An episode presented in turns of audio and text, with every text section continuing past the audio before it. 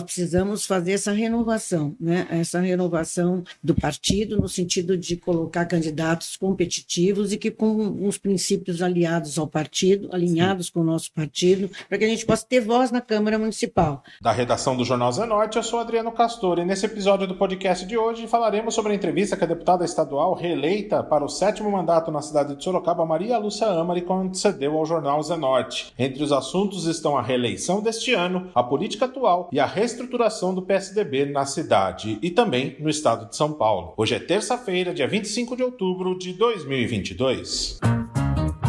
A deputada estadual Maria Lúcia Amari, do PSDB, reeleita para o seu sétimo mandato com 66.956 votos, conversou com o jornal Zenorte sobre as eleições e também sobre o seu mandato. Num primeiro momento, a deputada falou sobre a apuração na qual a Maria Lúcia Amari não estava eleita durante a noite de domingo. Porém, ela foi eleita na segunda-feira, logo pela manhã. Maria Lúcia Amari falou também da sua história dentro do partido. Foi a, a eleição, a eleição mais emocionante é. da minha vida, né? Porque, assim, na verdade, eu sempre falava, nas vezes é. que eu fui entrevistada, que foi o meu melhor mandato é, por conta da, das conquistas daqui. Só para Sorocaba foram 16 milhões. Mas essa foi uma eleição polarizada, né? A polarização nacional veio para o estado de São Paulo, né? E as consequências afetaram diretamente as candidaturas. E quando você fala do mesmo partido, porque eu, eu não sou uma pessoa, uma política oportunista, sabe? Que, ah, vou para tal partido que eu tenho mais chance de ganhar, tenho mais. Eu tenho uns princípios pelos quais eu entrei, que eu sempre repito, que é Mário Covas, Montoro, pessoas que fizeram do partido, o próprio presidente Fernando Henrique, presidente Fernando Henrique, uh, que foi um grande presidente, um grande estadista, né, que foi criado, criou o Real. Então, assim, foi um, foram, tem uma história no partido. E ao longo do tempo, essa história, essa história foi se desfazendo em alguns momentos por políticos que, que não, não rezavam da mesma cartilha que o PSDB. Mas qualquer, se você parar para pensar para qual partido vai, todos têm os seus problemas, todos têm as suas dificuldades, e, partido na questão de moda, ah, esse é o que vai ganhar, então vamos para lá. Eu acho que tem que ter princípios que norteiam aquele, a ação que você tem. É, a eleição, é, a nossa campanha foi uma campanha muito forte, quero agradecer muito prefeitos e prefeitas aqui, também um cumprimento especial para o Léo de Peró, que eu tive mais 40% da, da votação da cidade, o que mostra que o trabalho foi reconhecido, que o prefeito é uma grande liderança lá, e de foi de uma fidelidade muito grande. Agradecer os vereadores também que acompanharam Sim. na sua luta. É, e essa lealdade, a lealdade do Léo, foi muito importante para que nós pudéssemos também conquistar nossa vitória. E foi pela primeira vez eu tive prefeitos, prefeitas e vereadores saindo nas ruas nos acompanhando. Foi assim na maioria das cidades da nossa região, é, os prefeitos pedindo o apoio para mim. Foi a minha equipe estava muito motivada. Então foi uma campanha para nós muito de muita harmonia eu fui muito bem recebida pela população. E então, quando chegou aquele resultado, que até uma certa hora eu estava como suplente, Sim. nós fomos para casa, né? A família, todo mundo chorando, né? Assessor, todo mundo triste. Eu ainda, quando fui sair, eu falei, pessoal, pode acontecer até um milagre, porque eu, vi todo mundo triste, falei, eu tenho que dar força aqui, né? eu falei assim, e eu fui todo mundo triste, eu falei assim, eu lembro que eu fiz um sinal assim, olhei para ele e falei assim, só Deus muda as coisas, pode mudar só ele me tira dessa, dessa, dessa vitória. E fui para casa. Quando aconteceu que eu saí como bom, primeira suplente, né? Foi a decisão do povo, vamos lá. E daqui uma hora e meia depois começaram a me ligar, não, você está eleito, eu não acreditava. Eu falei, ah, imagina, estou querendo me consolar, mas era uma realidade. Então, eu tenho uma gratidão a Deus, né? Porque a população que me ajudou, claro, os prefeitos, prefeitas, mas foi muito, foi muito um sinal muito importante importante para mim, né? Quer dizer, quando Deus quer, ninguém tira, né? A deputada também falou sobre o desempenho do PSDB nessas eleições. Para Maria Lúcia Amari, o partido não tomou uma posição durante uma eleição politizada entre esquerda e direita. Já está conversando. Eu fui uma das que eu, eu me sinto, eu sou uma tucana histórica no partido, porque eu já estou há 30 anos. Nós temos conversado, chamamos uma reunião sábado de manhã, ficamos duas horas e meia trocando ideias uh, com o pessoal do partido uh, para que a gente possa rever todas as nossas ações, né, rever o nosso caminho, voltar nas nossas raízes, né, para que a gente possa é, resgatar o partido, né, dessa, dessa, ele ficou meio exprimido, porque assim nosso partido foi sempre foi centro, né, e nós percebemos que os candidatos dos os, a população do centro migrou para a direita, né, extrema, não e nós ficamos como centro no meio dessa discussão. Então nós precisamos repensar o partido, não pretendo sair desse partido, até porque é, a, a, história pela qual eu entrei é que nós queremos resgatar. Né, voltar a essa estrutura. E nós perdemos eleitores exatamente porque nós fugimos um pouco do nosso, dos princípios porque, pelos quais o nosso partido foi criado. E é isso que nós queremos resgatar. É, nós, na, na caminhada que nós fizemos durante a campanha, nós sentimos que a população tem três prioridades saúde, que é uma questão que eu trabalhei muito e pretendo continuar trabalhando, a questão da segurança, que é uma questão muito importante, e também a questão de geração de emprego. Essas são fora a educação, claro, mas essas três são as prioridades que eu detetei na, na, na minha caminhada. A deputada estadual Maria Lúcia Amari também comentou sobre a abstenção da faixa etária de 35 a 45 anos nas eleições. Para a deputada, houve um desgaste político para essas pessoas que contribuíram contribuíram muito para o país. Eu vejo mais como uma desilusão da política, né? Essa polarização, uh, que essa discussão que levou, né? Essa virou uma. A gente percebe nas escolas, né? Eu vejo conversando com comigo, os colegas políticos, a gente percebe que muitas crianças, eu estava conversando isso no carro com eles, né? Sobre o bullying que as crianças, tanto de filhos de, de pessoas políticos de esquerda quanto de direita, dos dois casos, sofrem uh, bullying nas escolas por conta das opções políticas da sua família, dos seus pais e, e parentes, enfim. É, isso é uma, uma questão muito triste. É, já aconteceu comigo também de tentarem fazer fake news, com, com mexendo com família. Então, esses valores assustou muito essa geração.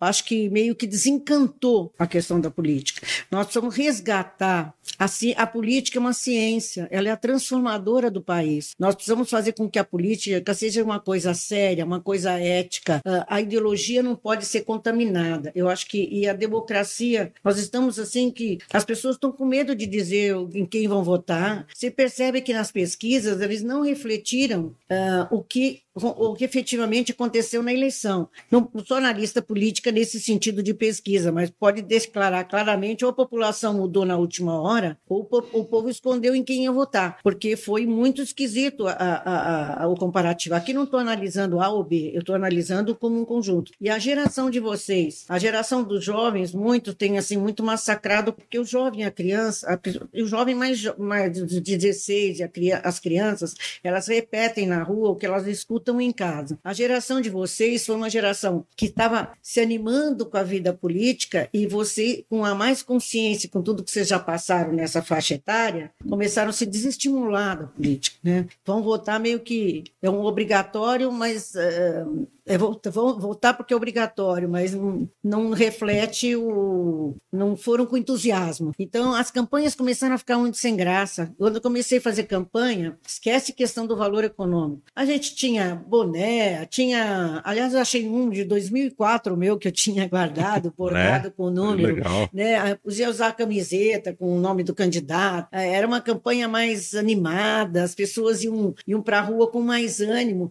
Hoje parecia que estava. Não, parecia nem que tinha eleição. Em alguns pontos de, de, de farol a gente via bandeiras, mas não era uma, uma situação assim. Eu acho que é isso, o desestímulo disso. A deputada de sétimo mandato, Maria Lúcia Amari, também falou sobre o ex-governador João Dória, respondendo aos questionamentos do jornal Zenorte. Ela falou a respeito da gestão à frente do governo do estado de São Paulo, as vacinas e também sobre a política que foi colocada pelo governador durante sua gestão. Eu, eu posso dizer com muita tranquilidade verdade que o governador Dória foi um excelente gestor, é, ele impulsionou muito o Brasil. A dificuldade dele foi a, impulso, a impulsividade dele, né? Eu acho que ele foi muito impulsivo em algumas coisas, ele não, não soube jogar o jogo político. É, e isso afetou muito o, o caminhar dele. É, a gratidão é sempre a ele. A vacina, podem falar o que quiser, não discuto mais esse assunto com ninguém. Foi claramente que a vacina ajudou a não perdermos Sim. mais vidas do que nós nós perdemos. Então, isso, nós,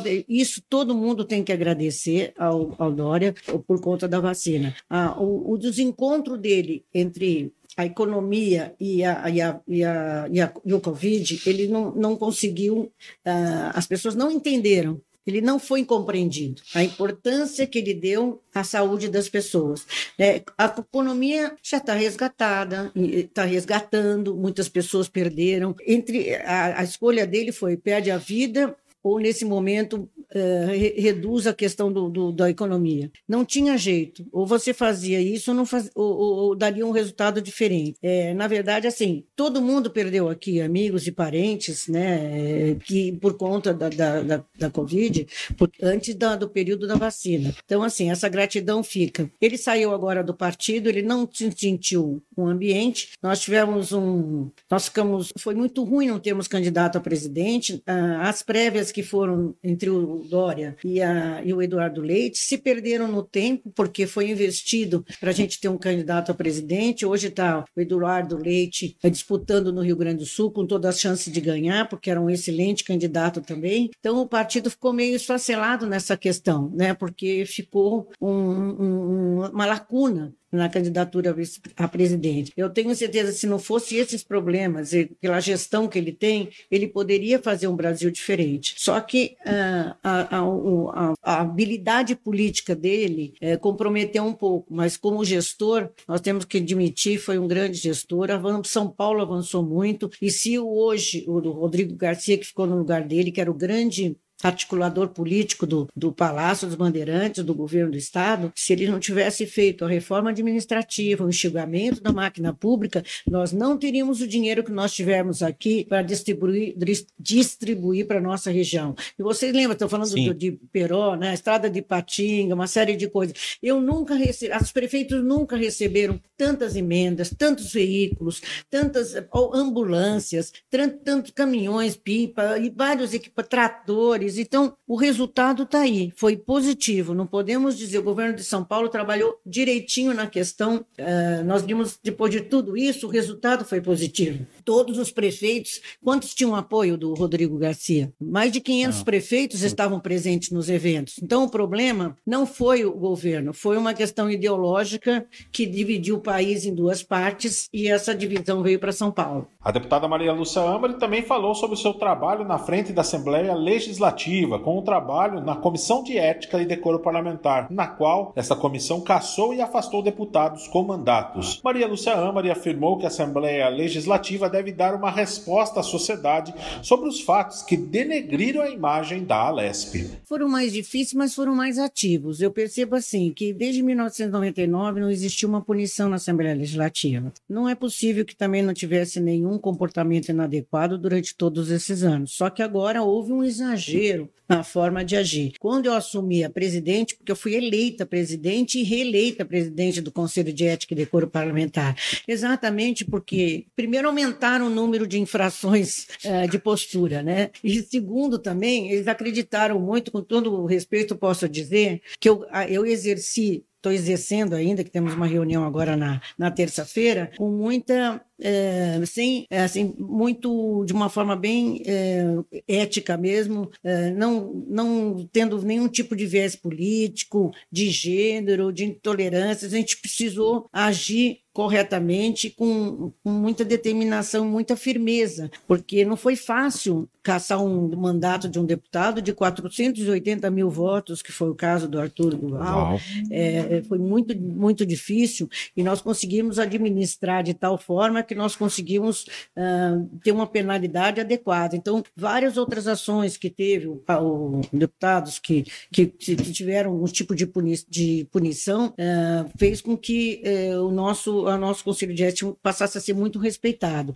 Então, assim, eu acho que foi mais uma contribuição que nós demos, junto com os demais deputados do Conselho, e nós, pelo menos, conseguimos administrar penalidades proporcional à, à infração que foi cometida. Por quê? Porque o nível de, de, de, de desrespeito na Assembleia foi recorrente, né? uma coisa inadmissível. Né? Passaram do ponto inúmeras vezes, confundiram imunidade com impunidade, ultrapassaram os limites do respeito, né? As mulheres não foram respeitadas e a gente sabe que hoje tem até uma ação, é, uma legislação específica para a violência política de gênero, né? Quando existe uma perseguição ou um, um, uma forma de tratamento inadequado com as mulheres na política, que porque para quem impeçam a, a, as ações dela. Então, assim, nós avançamos em algumas coisas. É, foi um muito movimentado, né?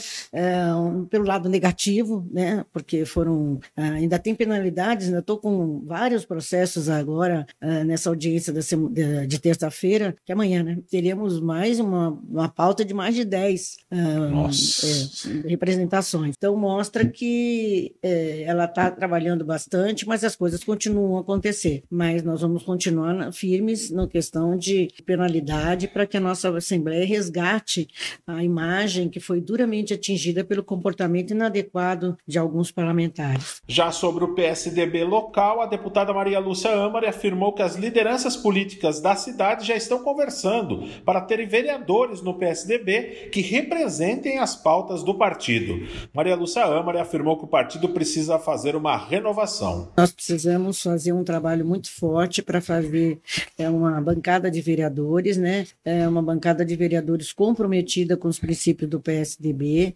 Eu acho que você se é, alinhar é uma coisa, se aliar é outro. que nós precisamos é ter é, vereadores comprometidos com o nosso partido. Em relação à campanha de, de, de deputado, o, o, vereador Donizete me ajudou muito, trabalhou comigo, trabalhou para mim. Então, ele fez o papel dele com relação à minha parte como Sim. candidata do PSDB. Então, não posso falar nada com relação ao apoio que ele me deu na, na campanha. Agora, nós precisamos fazer uma bancada, como nós já tivemos seis vereadores eleitos, né, nas, na época do auge, e nós precisamos fazer essa renovação, né? essa renovação do partido, no sentido de colocar candidatos competitivos e que com os princípios aliados ao partido, alinhados Sim. com o nosso partido, para que a gente possa ter voz na Câmara Municipal. Né? Muitas vezes falam algumas coisas lá que não correspondem à realidade, e nós precisamos de uma voz lá para falar qual é a verdade. Então, é, essa falta que às vezes a gente sente, né, de ter um, alguém, quando fazem uma crítica, de repente tem uma, tem,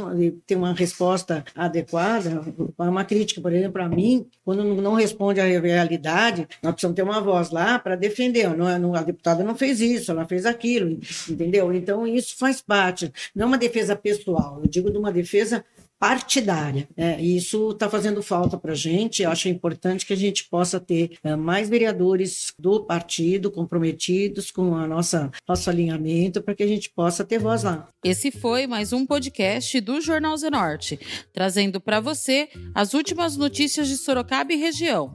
E nós voltamos amanhã com muito mais notícias, porque se está ao vivo, impresso ou online, tá no Zenorte.